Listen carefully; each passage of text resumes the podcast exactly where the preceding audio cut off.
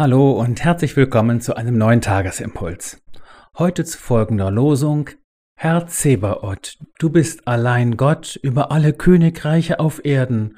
Du hast Himmel und Erde gemacht. So steht's in Jesaja 37.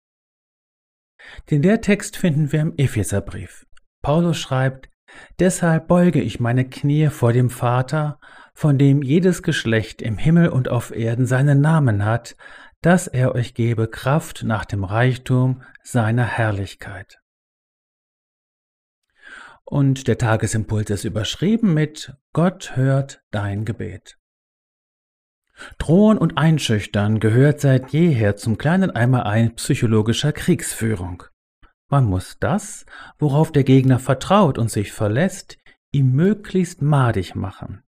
Diese Methode hatte schon der Feldherr des assyrischen Königs Sanherib drauf, der dem judäischen König Hiskia einen gepfefferten Brief schrieb. Keiner der Götter der Völker, die sie die Assyrer platt gemacht hätten, habe je sein Volk beschützen können. Hiskia solle sich also bitteschön mit seinem Gott nicht so sicher sein. Kriege in der Antike hatten immer auch eine religiöse Dimension, es ging auch um die Frage, welcher Gott sich wem gegenüber als überlegen erweisen würde. Heute sprechen wir vom Krieg der Systeme und Ideologien, das ist davon nicht so ganz weit weg entfernt. Hiskia macht das einzig Richtige.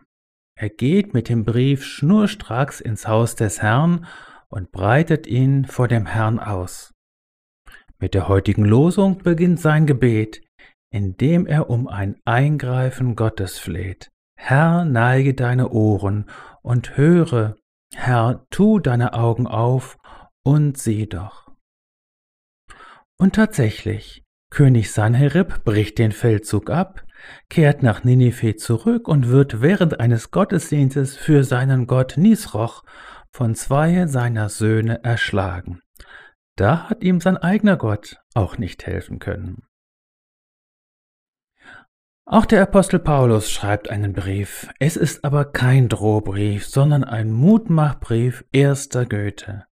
Er betet für die Gemeinde in Ephesus zum Vater, dass er, Zitat, euch Kraft gebe, nach dem Reichtum seiner Herrlichkeit stark zu werden durch seinen Geist an dem inwendigen Menschen, dass Christus durch den Glauben in euren Herzen wohne und ihr in der Liebe gewurzelt und gegründet seid. Und dieses Gebet des Apostels Paulus geht noch weiter. Es ist gut und richtig, mit Gebet und Flehen die Nachrichten über die aktuellen Kriege auf Erden vor Gott auszubreiten, wie es Hiskia getan hat. Genauso wichtig, richtig und gut ist es, für die Gemeinde Jesu an allen Orten zu beten, wie es Paulus getan hat. Bei sich selbst hat zu beginnen, ist sicher nicht verkehrt. So sei gesegnet, mach doch aus dem, was dich gerade bedrängt, ein Gebet. Sei gesegnet, lass dich nicht bedrohen und nicht einschüchtern, denn der, der in dir ist, ist stärker als der, der in der Welt ist. Sei gesegnet und durch den Heiligen Geist gestärkt an dem inwendigen Menschen.